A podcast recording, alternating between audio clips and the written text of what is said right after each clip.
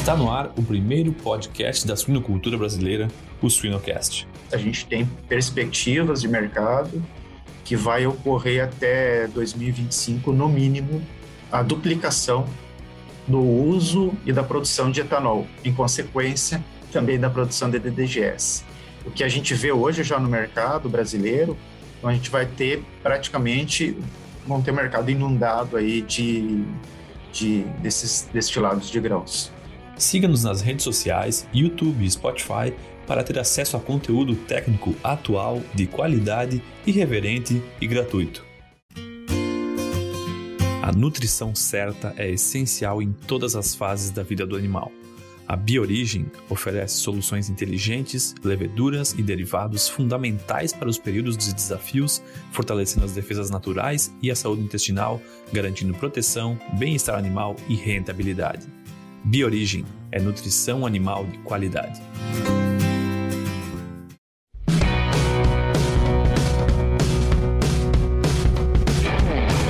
O Suinocast só é possível através do apoio de empresas inovadoras que apoiam a educação continuada na suinocultura brasileira.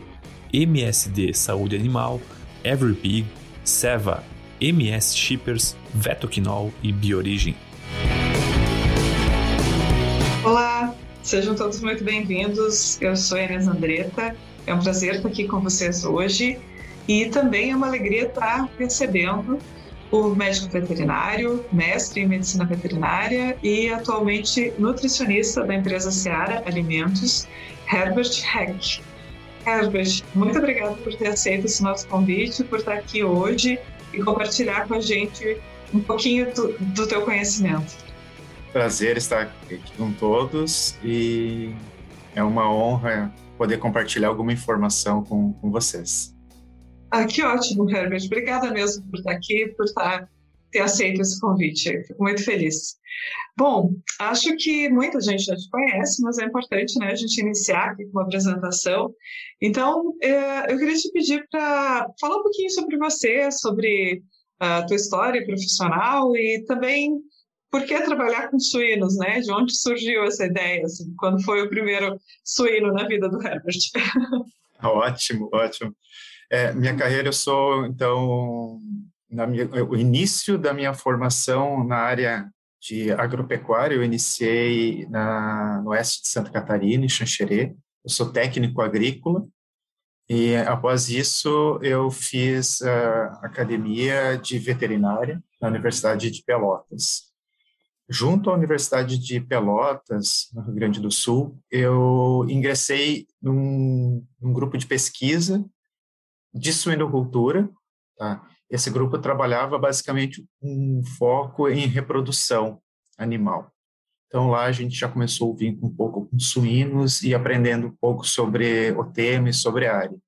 Depois a gente vai durante a academia diversificando e aprendendo outras outras áreas uh, de aves, de clínica, né, e vai a, acabando se aprofundando, né, até que depois, durante a, a, a carreira, tive alguns episódios de trabalhar em, outros, em outras áreas, né, de clínica, e acabei também atuando como professor no, nesse mesmo colégio que eu fui aluno de iniciação de, de segundo grau.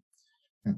Trabalhei com ministrando aulas de zootecnia Uh, e surgiu a oportunidade de fazer mestrado, fiz mestrado em, em Porto Alegre, na URGS, uh, um pouco fora da área de nutrição, né? Eu fiz uh, em, um, mestrado em imunologia, né? na área de veterinária preventiva, e hoje eu estou atuando na Seara Alimentos já há 13 anos, na área de nutrição animal. Ah, muito bacana, porque no fundo cada experiência dessas vai acrescentando um pouquinho na gente, né, e vai construindo quem a gente é hoje. Muito bom. Uh, bem, para a gente conversar então, né, iniciar aqui nossa conversa sobre nutrição de suínos, eu uh, queria te fazer uma pergunta, né? Uh, por que estudar ingredientes alternativos? Por que procurar ingredientes alternativos se a gente sabe que soja e milho são bons ingredientes né, na, na, nossa na nutrição dos animais. O que, que você me diria sobre isso, dentro da experiência toda que tu já tem né, de, de trabalho? É, esse é um, é um, tema bem interessante e que nos intriga realmente. Uh, quando a gente está fazendo formulação, a gente acaba muitas vezes o, o, olhando e buscando redução de custo. E a gente está acostumado a trabalhar com alguns ingredientes, principalmente na nossa uh, na, América, né, América do Norte, América Latina, a gente tem um costume de trabalhar muito com uh, milho e farinha de soja, que é o grande composição das dietas. No entanto, é possível trabalhar com outras matérias-primas.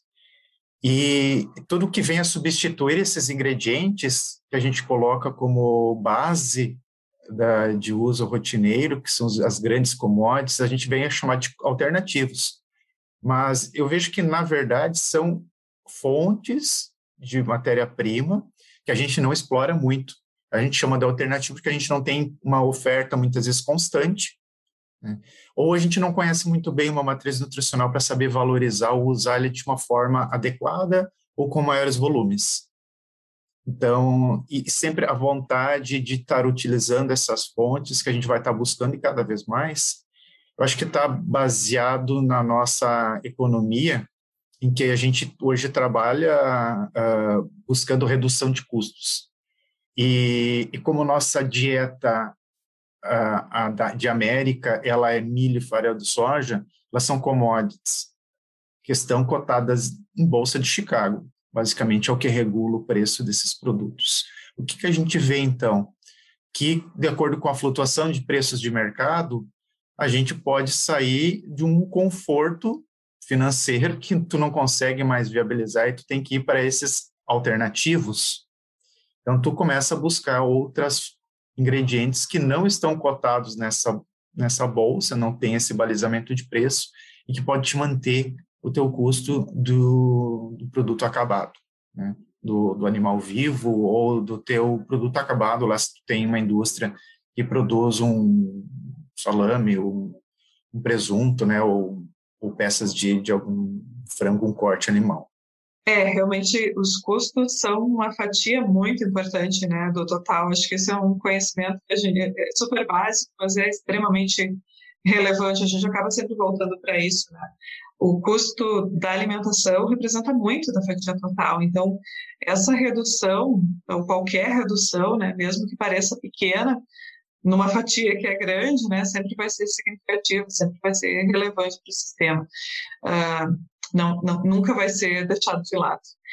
Uh, outra, outra questão também, né, que a gente até poderia pensar, assim, é a própria competição, né, entre, entre as cadeias por alguns alimentos e, por que não dizer, até com o próprio ser humano, né, alimentos que a gente concorre aí quando né, o, o animal é, é, é, é alimento para o animal, para o suíno, para o frango, para outra espécie, e também é um alimento para o ser humano, né? De uma perspectiva de aumento populacional, que a gente ouve muito, né? Nas próximas décadas, como expectativa, como promessa, acho que isso vai se tornar cada vez mais relevante. Bom, e um desses ingredientes, né, que a gente uh, chama aí de alternativos, mas talvez nem seja o nome mais correto, é, é o DDG, né? E o DDG tem uma, uma característica interessante, pelo menos para mim, que eu me acostumei a ver ele como um ingrediente estrangeiro, né? Acho que até alguns anos atrás a gente via muita publicação, muito estudo uh, nos Estados Unidos, né? A gente parecia que ele era um ingrediente distante e hoje não, né? Hoje ele está muito no nosso dia a dia uh, como nutricionistas. E eu queria saber a tua opinião sobre isso, assim, como é que você vê essa questão do DDG chegando como um ingrediente alternativo, mas bem presente né, no dia a dia.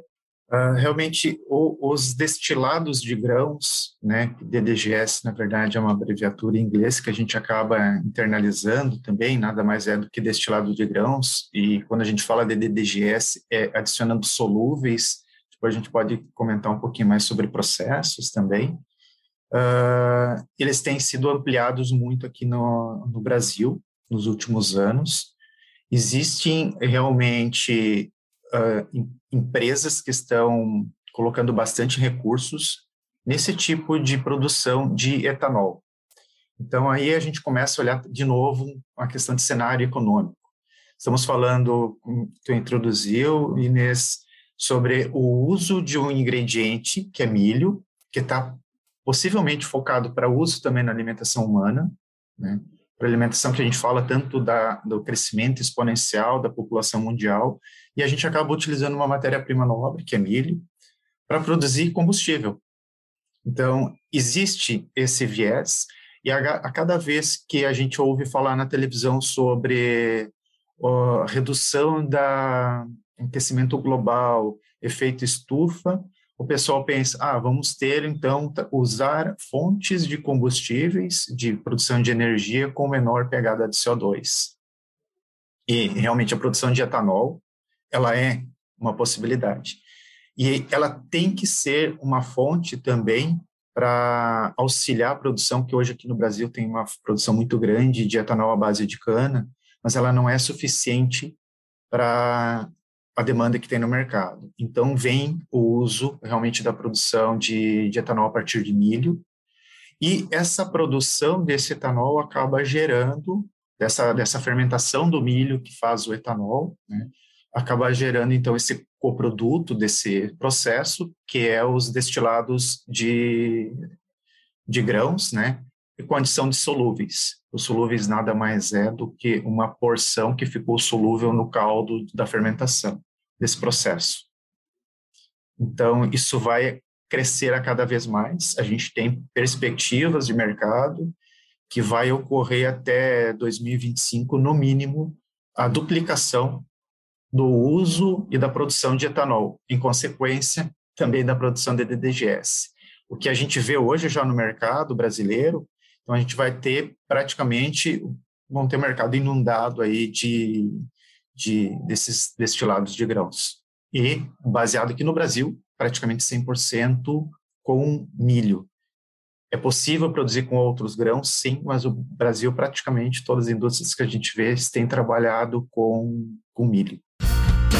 O cuidado, a atenção e a preparação são características fundamentais no momento da detecção de cio da fêmea suína por isso, a Vetoquinol está ao seu lado no caminho para o máximo sucesso reprodutivo.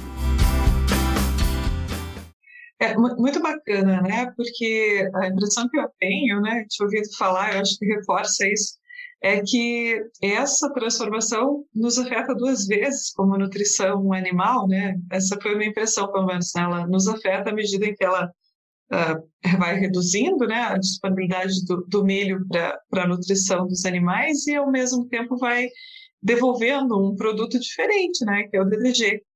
E uh, eu já vi uma apresentação sua sobre processos de fabricação, enfim, eu acho que é uma, uma característica não só do DDG, outros subprodutos também, mas me chamou muito a atenção né, na, naquela tua fala a, a, variabilidade de processos, né?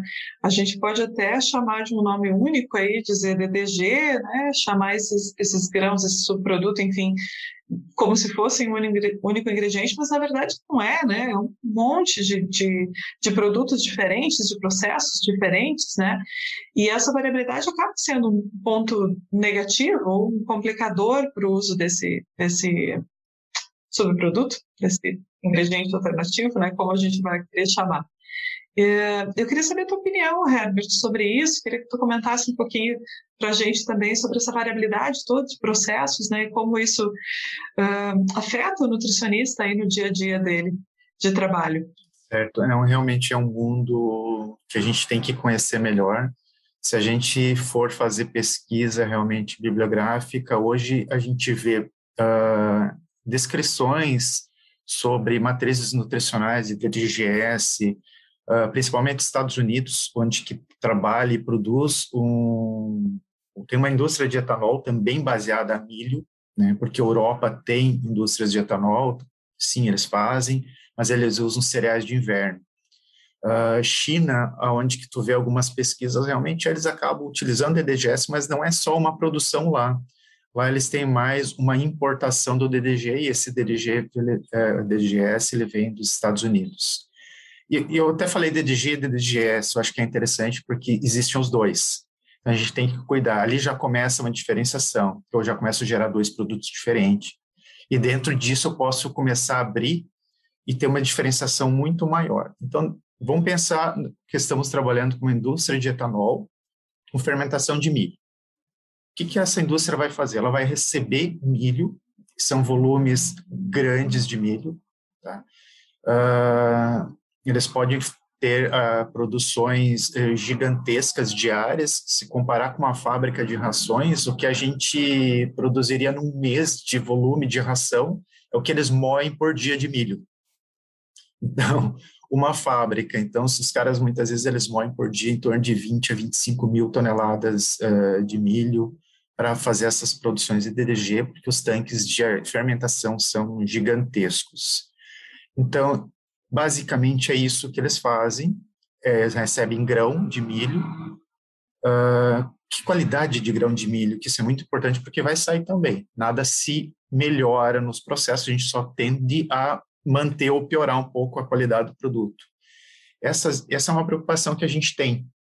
Essas indústrias que eu, a gente conhece aqui do Brasil, elas trabalham com milho tipo 1. É um milho de alta qualidade, tá? E que a gente, de certa forma, por que a gente se preocupa com isso se eu vou consumir o DDGS? Porque o resultado da fermentação desse milho, do processo, vai acabar concentrando em torno de três vezes tudo que tu tinha no milho. Basicamente, a fermentação do DDGS, do, perdão, do, eta, do milho para a formação do etanol, a gente vai retirar amido de dentro do grão, porque durante o processo fermentativo, os fungos que produzem o etanol, as leveduras que produzem esse, etanol vão consumir a, a glicose vinda desse amido. O restante que tem dentro do milho coisas boas e ruins, eu estou falando coisas boas e ruins de forma genérica, porque eu posso ter nutrientes, mas eu posso ter também micotoxinas. Eu vou concentrar tudo.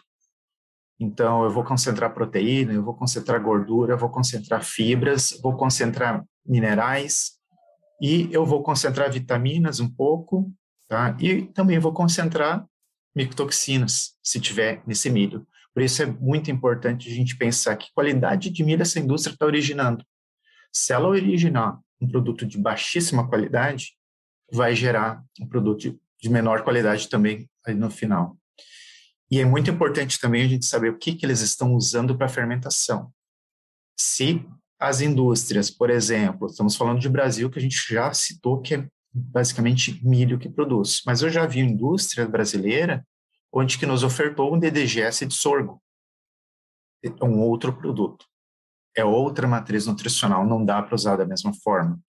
E se algumas indústrias que aqui no Brasil não tem, tem mais na Europa, fizerem um mix, misturarem vários cereais de inverno, milho e fizerem a fermentação, é possível? Para eles é. Eles vão tirar etanol. E o que, que saiu ali no final? É um DDGS. Mas o que, que é esse produto e como se usa ele? de matriz nutricional. Quanto de milho, quanto de sorgo, quanto de trigo eu tinha dentro. Se torna um mundo à parte. E muitas publicações tu acaba vendo, o pessoal trata TDGS. E faz a publicação, fica fantástico, tu pega aquela matriz nutricional e sai bem feliz. Né? Tu tem um perfil de aminoácidos com as suas digestibilidades, uma energia determinada e vai aplicar isso. Tu vai sofrer, porque não vai ter uma boa performance. Então, essas são as, algumas variabilidades, algumas das questões que a gente identifica em processo. Existem inúmeras outras. Bacana, bacana. E, e, do ponto de vista do nutricionista ou da fábrica de ração, talvez setor de garantia de qualidade, né, na, na recepção dos, dos, ingredientes, enfim, como que, como que faz, né?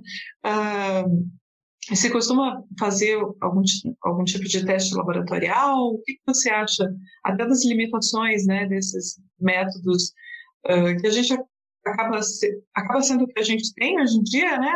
Método de, de análise bromatológica, mas é muito limitado ainda, né? O que, que você me diria a respeito disso? Inês, o que, que a gente vem, uh, vem avaliando? Não existe ainda, mesmo na área de, de, de, de ciência, tá? um consenso de como se trabalhar, de, do que, que é esses produtos. Porque dentro da mesma, existe variabilidade entre indústrias. de processos e de, de perfil desses produtos. E existe variabilidade de processo. O como se eu pego um produto que eu estou recebendo na minha porta de fábrica e eu vou analisar ele e saber qual a qualidade que ele tem. Então, uma das coisas primárias que a gente faz, e a gente faz há muitos anos, e é uma das coisas que, uh, estudando mais da DGS, eu vejo que a gente tem que parar como nutricionista e refletir. Eu estou correto avaliar só a parte bromatológica? Eu já estou falando só, desculpa, já, já introduzi dessa forma, porque a gente entra numa composição centesimal de avaliação de umidade, proteína, gordura, fibra bruta, né, matéria mineral, uh, e a gente não consegue determinar exato o quanto eu tenho de digestibilidade no meu produto. Eu não estou falando agora só de DGS, posso falar de qualquer outro produto. Pega um farelo de soja, eu também avalio uma composição centesimal, uh, e eu saio fazendo uma determinação, muitas vezes para energia, com uma valorização, fazendo com equações lineares. Quem disse que é linear em todos os casos? E se eu tiver um, um tratamento térmico, onde que nesses processos eles me venham causar uma, uma resposta depois quadrática, de acordo com um determinado ponto de processamento. Hoje, o que a gente vê é o uso de equação linear. Isso a gente, eu falo de farelo de soja, falo de DDGS. Isso é mais correto utilizar esse tipo de metodologia para fazer essas determinações quando eu estou trabalhando com grãos, talvez com milho, com, com trigo, com soja, né, onde que eu tive pouco processamento ou nenhum. Mas quando eu trabalho com um produto muito processado, e é basicamente algo feito, uh, tem muita variabilidade, eu deveria olhar outros vieses, como essa proteína que tem nesse DDGS, como ela foi produzida, como ela foi uh, processada termicamente. Que nós temos então ali praticamente o que é essa proteína que vem do DDGS. Eu vou ter a parte proteica do milho, né, vou ter glúten e eu vou ter também somado uh, as leveduras que vão estar somadas ali. Eu pego esse produto proteico e coloco em secadores. Como é que é esse meu secador? É calor direto, é calor indireto? Qual o tempo de secagem e a temperatura que eu estou expondo ele? Eu estou fazendo, quando eu tenho adição de solúveis para fazer o, DDGS, ah, esses solúveis traz muita proteína e traz também muito, muito açúcares ainda.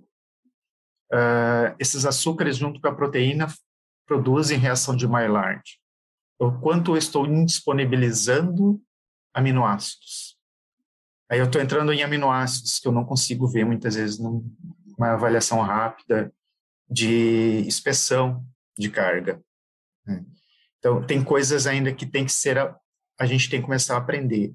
Tem trabalhos recentes que estão sendo feitos, por exemplo, nos Estados Unidos, onde estão começando a olhar realmente essa questão de digestibilidade. Então, estão começando a estudar avaliações de como essa proteína que eu estou avaliando do meu produto, ela está digestível, o quanto ela está digestível, né? o quanto de fibras. E a gente vem falando de DDGS fibra, eu acho que tem tudo a ver, porque é um produto com está concentrando. Eu tiro todo o amido do milho, o que, que me sobra? Eu tenho proteína, mas eu tenho, vou concentrar toda a fibra. É um produto de alta concentração de fibra. Mas uh, fibra, bovinocultura, a gente tem que elogiar, porque eles já não falam mais só fibra bruta, né? Então, a gente tem que começar, a gente ainda começa a falar de FDA, FDM, mas dentro dessas ainda frações ácidas e neutras de fibras, qual tipo de fibra eu tenho? Quando eu aumento muito fibra, suíno trabalha legal com fibra por causa do, do sistema digestivo, mas e como que um, um monogástrico vai trabalhar? Né, um monogástrico que não tem esse trato intestinal do suíno, né, por exemplo, um frango, ou em alguns casos que se usa, que não vai ser um ruminante, que eu vou aplicar num, num sei lá, num, num peru, vamos colocar também, né, tem o uso disso, Eu já ouvi alguns casos, pessoal que já tentou trabalhar também com rações de, de cães, com DDGS. Como que tu vai trabalhar, como que ele vai abordar? Eu vou aumentar fibras, mas quais fibras? E, como vai ser a resposta da micro, microbiota dele a esse aumento de fibra? Exato. Isso tudo ainda está na, na dúvida, como que se trabalha, como é. É, é, muito complexo mesmo, né? É, é até difícil de, é, de, de, tentar se, sintetizar isso, né? Porque a gente fala, como tu disse agora, né? muitas fibras diferentes, cada fração diferente uma da outra e o próprio animal, né? A forma como cada categoria lida com a fibra na dieta é muito diferente, né? O leitãozinho vai ter uma uma reação, enfim, uma forma de interagir ali com a fibra os animais reprodutores, né, mais, mais adultos, vão ter outra maneira de lidar com isso. É complexo, bastante complexo. e aí, uh, o que eu te perguntaria agora é como é que o nutricionista se vira nisso tudo, né? O que, que dá para fazer, o que, que tem disponível hoje uh, de ferramenta para o nutricionista tentar controlar um pouco, entender melhor dessa, dessa variabilidade dos ingredientes. Como a gente está né, tá, tá, tá focando aqui no DDG, te faço essa pergunta pensando nele, mas não só nele também, né? Se a gente for pensar milho, soja, outros ingredientes também têm essa variabilidade, né, de safra, de região, enfim, uh, do clima. Uh, pergunta de um milhão de reais aqui, né? É, essa pergunta é de um milhão mesmo, né? Ou mais, ou muito mais de um milhão. que ultimamente, com o valor das matérias-primas, os valores de formulação e do, do tudo estão em esferas bem Verdade. bem altas numéricas. uh, o que, que eu tenho acompanhado e a gente tem, tem visto que uh, e pode dar um, um, um, um, pulo realmente de formulação e a gente tem que parar e pensar fora da caixa, como dizem, porque a gente só olhar uh, no que a gente tem no dia a dia aqui, que a gente venha trabalhando há anos, muitas vezes talvez não seja a solução, porque a gente já vem trabalhando há anos e não saiu uma solução. E, e pode haver críticas ou dúvidas, mas eu acho que é alguma coisa que a gente tem que amadurecer com avaliações de digestibilidade in vitro. Para quê?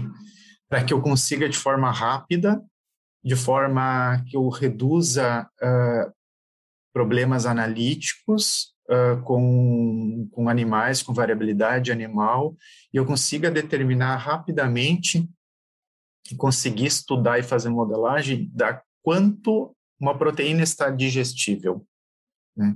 Vamos, vamos falar de proteína. Né? Depois eu, a gente poderia falar de outros ingredientes que depois vai também formar uma digestibilidade de, de energia. Né? O quanto de energia digestível eu tenho, daí depois pode se entrar dentro desses cálculos de digestibilidade energética para metabólica e líquida, né? Aí daí tu pode talvez fazer uma correlação, mas eu consegui de forma in vitro, eu conseguir determinar melhor isso. Onde que eu consiga avaliar, onde que o processo A in vitro tem uma digestibilidade proteica ou energética e o processo B tem outra. Isso a gente pode fazer dentro de um, de um DDGS. Dentro da mesma indústria, por exemplo, eu posso pegar proteínas de 40 uh, ah, a uh, quando é alta proteína, né? ou eu posso pegar um produto de 25. É DDGS, é, é DDGS, mas são produtos que têm processos tecnológicos uh, completamente distintos. A gente podia ficar o dia inteiro falando sobre esses processos, mas são processos distintos e geram produtos completamente diferentes. Né? Uh, a digestibilidade, como que ocorreu o processo de secagem desse produto, eu vou ter uma digestibilidade diferente. Então, dentro do mesmo lote, do mesmo fabricante, a gente já viu, fazendo experimentação, que entre um lote e outro, uh, dentro de um experimento, me variou e eu consegui, praticamente, perdi o experimento por causa disso. A gente não tinha como controlar essa variabilidade de lotes. E a gente vai ter que começar a estudar e avaliar essas questões para daí, talvez no futuro, conseguir modelar melhor com um, um NIR infrared para fazer determinação, sim, no recebimento da, da matéria-prima onde que eu coloco no NIR e eu tenho, através do espectro, uma determinação de quanto está digestível essa proteína. Não só o valor de proteína. A gente fala proteína, na verdade, é outra coisa que a gente tem que começar a mudar, talvez, que proteína nada mais é do que a leitura de nitrogênio. O quanto de nitrogênio, o quanto de nitrogênio digestível eu tenho. Então a gente começa a abordar coisas que a gente vem há quantos anos falando de proteína.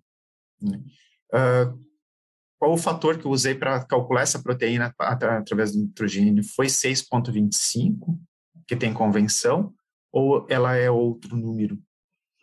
Então, tudo isso a gente vai ter que começar a aprimorar, estudar. Não existe uma resposta hoje, até um dos nossos, nossos temas de estudo, né, Inês, para a gente conseguir tentar aprofundar e conseguir fazer propostas melhores do que a gente já vem acompanhando hoje.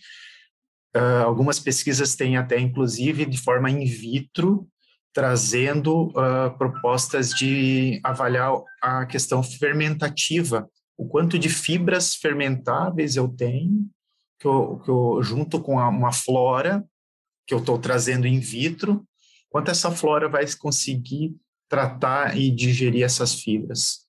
Então, existem mecanismos para se fazer esses estudos, e tudo isso eu consigo fazer maior quantidade de análises, eu tenho maior possibilidade de colocar isso dentro de depois de uma leitura de infrared, onde eu consigo fazer modelagem. Eu acho que a gente perde muito não conseguindo ter massa de dados para fazer modelagem. Acho que é todo o sonho do nutricionista ter um volume e saber comparar a, a energia no ato, mas para isso eu tenho que ter dados para gerar equações, porque uma equação fazendo com três pontos, ela nunca vai ser precisa, então eu tenho que ter várias informações. E a gente cai em questão de custo, variabilidade, a gente cai também olhando a questão de bem-estar animal, onde eu acabo usando algumas práticas muitas vezes cruentas ou hoje até hoje não, não, bem vistas e muitas vezes quem mesmo faz eu já te conversei com pesquisadores onde que ficou pensando ah você quer fazer experimentação em vivo? Mas eu vou usar o animal. Já o pesquisador já está pensando dessa forma mas ele ainda não conseguiu sair daquela técnica de 1960 e alguma coisa lá que começaram com as metodologias. Ainda é o padrão. A gente tem que começar a quebrar essas fronteiras Acho que a partir dali a gente vai evoluir para não só para o DDGS, para outras matérias-primas, conseguir explorar um pouco melhor. Eu acho que o, o grande foco está hoje a gente tentar entender a digestibilidade entre a digestibilidade, eu não estou falando de digestibilidade de amido, que o DDGS tem, a gente estava falando, né, inflações ínfimas de amido. Tem amido? Tem, mas é muito pouco porque o, a fermentação consumiu quase tudo mas digestibilidade de proteína, digestibilidade de fibra, né? Uh, essas digestibilidades a gente tem que aprender, trabalhar muito melhor. É, a gente vai precisar rever muitos conceitos né, dentro de experimentação animal. Acho que não, não, não vamos fugir disso para as próximas décadas. Né? Talvez nem precise pensar em décadas. Ah, ah, os testes de digestibilidade com animais são, são testes que restringem muito né, a movimentação do animal, a questão da gaiola. Se a gente fala em digestibilidade de aminoácidos, vai para digestibilidade leal, mais ainda, né, cirurgia suínos, eutanásia nos frangos, é, de maneira nenhuma questionar a importância desses testes. Eu sei perfeitamente da importância, mas é, questionar a repetição de outros testes, né, questionar a não né, a gente não estar dedicando tanto tempo para outras possibilidades, né, outras outras metodologias. Claro que nenhuma vai funcionar sozinha, né? Acredito eu, né? Não vai funcionar sozinho o teste com animais, não existe teste in vitro, né? Se a gente não tiver a validação, mas de aumentar o número dessas ferramentas, com certeza isso é muito benéfico, né? Para o sistema de produção, para o nutricionista, para todo mundo que está envolvido. É, é um pouco de dever até da gente, né, dentro da questão de ética, de, de, de bem-estar, né, repensar isso, os, os, três R's lá da metodologia científica, né, bem, bem interessante essa, essa colocação sua. Uh, estou muito de acordo. É, outra questão importante, né, que, que tu também levantou é, e que me chama a atenção nessa questão da variabilidade, é que talvez a gente esteja, uh, uh, talvez algumas pessoas se preocupem mais com a limitação no sentido de falta de nutriente para o animal, e aí limitaria o crescimento, mas tem, tem os, os, estudos mais recentes, né, principalmente do, do, pessoal dos Estados Unidos, mostrando né, que alguns tipos de DDG, óbvio, não todos, né, mas as DDGs de alta proteínas, Uh, principalmente, uh, que quando usados dentro das formulações mais, mais clássicas, né, mais, mais comuns, assim, acabam excedendo bastante alguns aminoácidos, né, isoleucina, por exemplo, uh, leucina, desculpa, por exemplo, e que esse excesso, né, acaba prejudicando outros, outras, a absorção de outros elementos, de outros nutrientes, outros aminoácidos, a retenção da, do nitrogênio, enfim, reduz, uh, já se encontrou também redução de consumo de ração, né? É muito interessante, é, essa, é, faço esse comentário aqui roubando um pouquinho do teu tempo, porque é, não só a deficiência, né, no caso da variação, de porventura estar considerando uma matriz mais alta do que deveria, mas uh, uh, subestimar a matriz e, por acaso, né, por consequência, uh, acabar entregando para o animal um nível mais alto do que deveria, em alguns casos também é prejudicial, né, também é grave. Então, entender esse contexto, né, entender exigência do animal, entender variabilidade do ingrediente, a variabilidade dos dois, na verdade, é muito importante.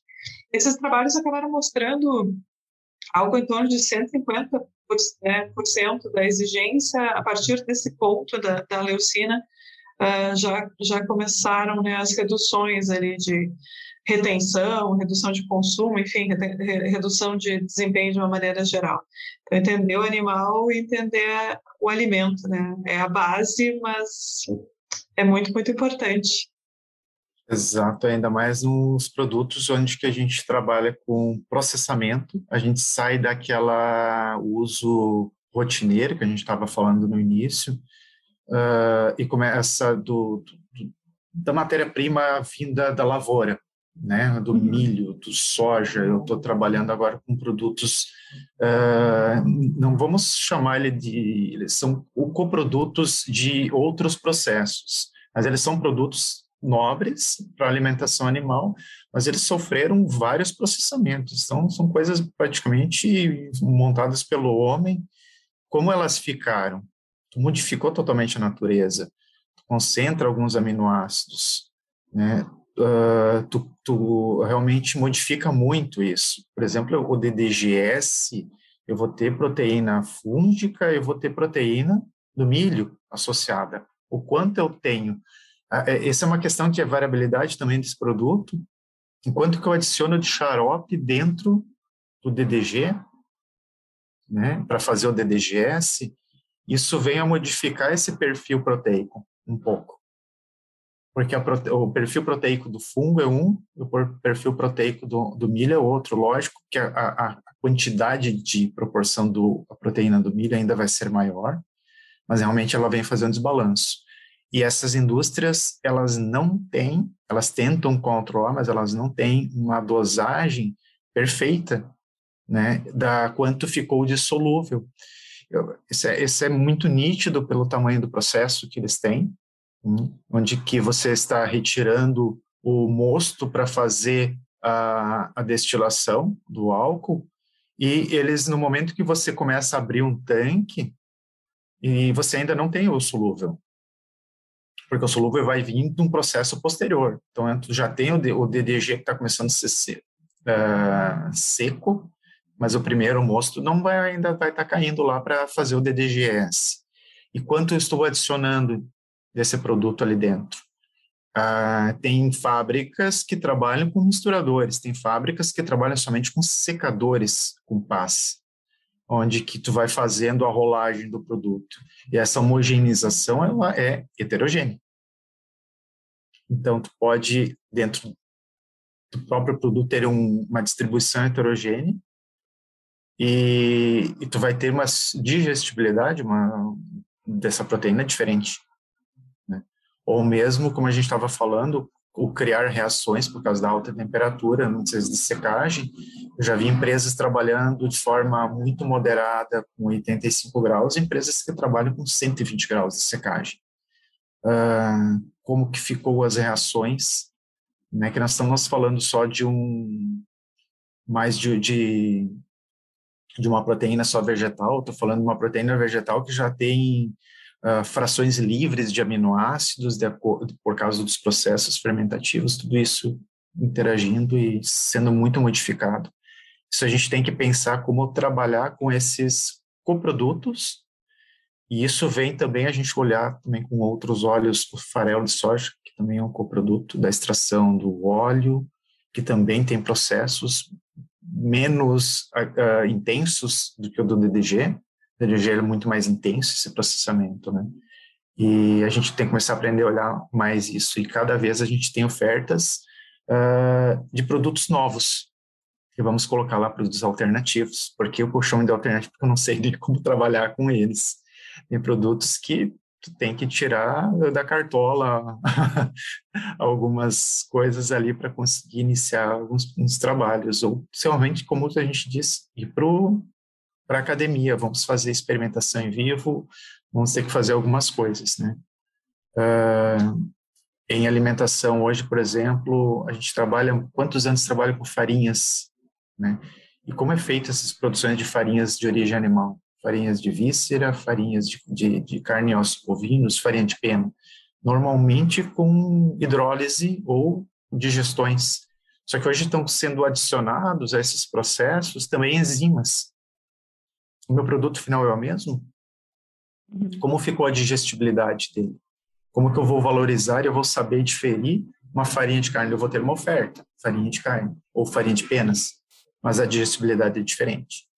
Só para ter ideia, farinha de pena, a gente está fazendo um, alguns trabalhos tentando uh, entender melhor. Uma farinha de pena digerida por, pelos processos convencionais, ela fica em torno de 20% de solubilidade uma digestão em pepsina com triplo zero. E quando tu faz uma digestão enzimática, tu vai para 90. Esse aumento dessa digestibilidade em tripsina, ela vai te aumentar a quantidade de aminoácidos digestíveis para os animais? Lógico que não vai ser nessa proporção, porque eu já tenho aminoácidos digestíveis a nível de 70, 80 né, de digestibilidade.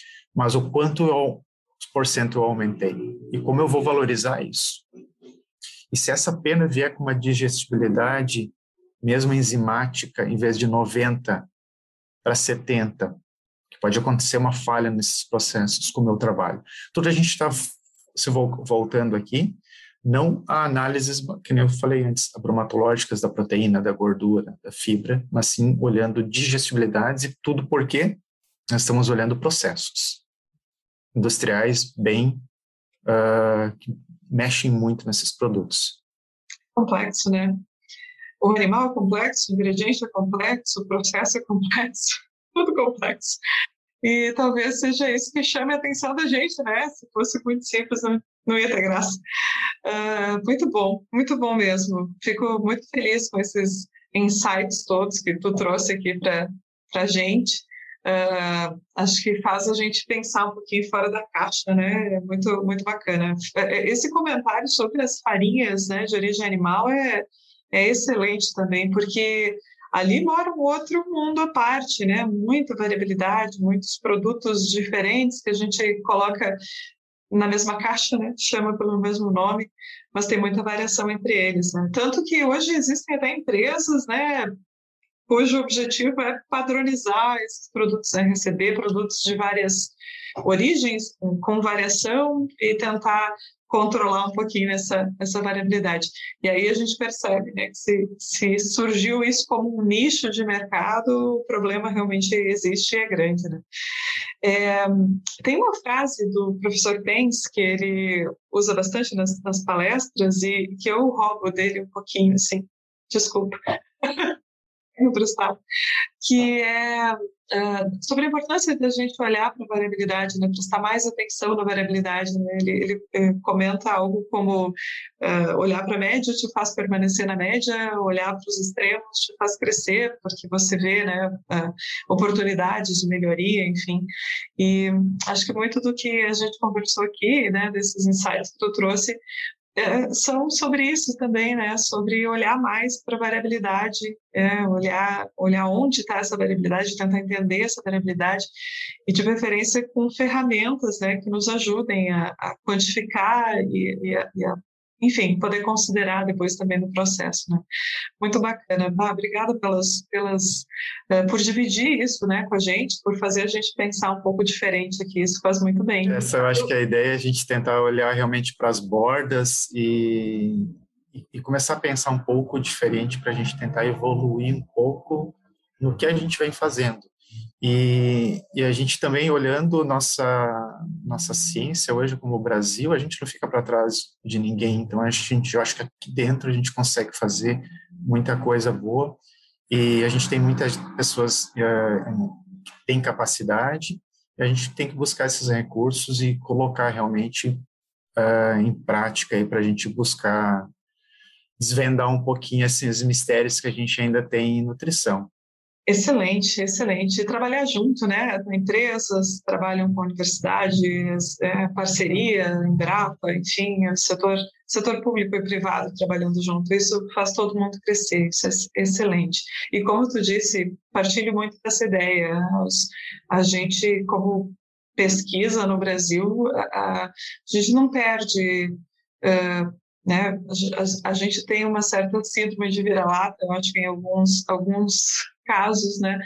Mas acho que nesse sentido a gente precisa realmente valorizar o que se faz no país, né, em termos de ciência, na agropecuária especialmente, e aproveitando o espaço, né, até saliento, assim, que talvez com muito menos recurso, né, a gente compara a estrutura que a gente tem, o recurso que a gente tem no país uh, com outros centros de pesquisa fora daqui, uh, até em termos de dedicação, né, de, de tempo para dedicar à pesquisa, a gente faz muito aqui. Isso é muito positivo, eu acho, característica muito a, a ser valorizada, eu acho, né, da pesquisa brasileira. Excelente, excelente. Muito bem, obrigada de novo, de, de verdade. Acho que todo mundo que ouviu até aqui para pensar um pouquinho diferente essa, essa questão dos processos de da variabilidade. Bacana. Já pensou estar no top 1% da suinocultura? Acesse academiasuina.com.br e invista no seu conhecimento. Para encerrar, eu vou copiar na cara dura as perguntas que o Jamil faz assim, no final das entrevistas aqui, né, das conversas aqui no uh, Suinocast. E uma das perguntas que o Jamil geralmente faz é sobre uh, uma indicação de um livro. Se você né, tivesse que indicar um livro para quem está te ouvindo, enfim, uh, na área ou fora da área, né? Que livro você indicaria e o que, que esse livro tem aí para contribuir para as pessoas? livro fora da área que eu acho assim, que é, é marcante, pelo menos para mim, que eu acho que tem muito sentido na nossa vida e ele é, um, ele é leve de, de ler. É um livro de. É um clássico, é Animal Farm, em inglês, uh, de George Orwell. Uh, ele fala muito, você aprende muito sobre administração e relações pessoais. E ele é muito interessante porque é uma fábula. São os animais que estão tendo um relacionamento e eles tomam conta de uma fazenda e o fazendeiro se torna algo uh, não é o foco principal do, do, do, livro, eles que dominam e fazem todas as coisas na fazenda. Então, existe toda uma relação uh, que é muito interessante. Ah, excelente. E última pergunta, para encerrar mesmo, sim. Uh, e, e, uma meta, né? Se, se tivesse que né, te, te, te pedir assim, que meta você tem e não realizou ainda, quer realizar daqui para frente, ou né, um, algo que você gostaria de, de, fazer assim dentro da tua carreira, ou uh, por que não, né? Na, na, vida pessoal também, as coisas andam juntas. O que seria essa meta? Eu hoje eu estou dentro da da área de indústria, tá? Já fui professor, tá? Mas quem sabe um dia também de novo voltar à academia, né?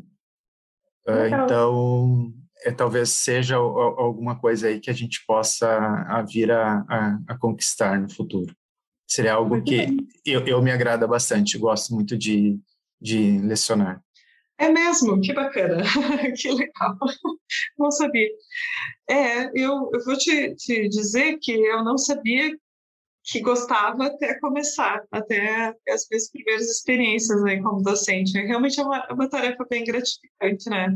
É muito bom mesmo. A gente recebe um feedback que não sei se outras áreas têm um feedback tão, tão legal assim, né? Trabalhar com as pessoas tem suas dificuldades, mas tem pontos muito positivos também. excelente, excelente. Muito bem, essa foi a nossa conversa de hoje. A gente recebeu o nutricionista Herbert Heck, que deixou um monte de, de informações importantes aqui para a gente pensar a respeito das metodologias, né, de avaliação dos ingredientes e também, especialmente, aí falando do BDGS.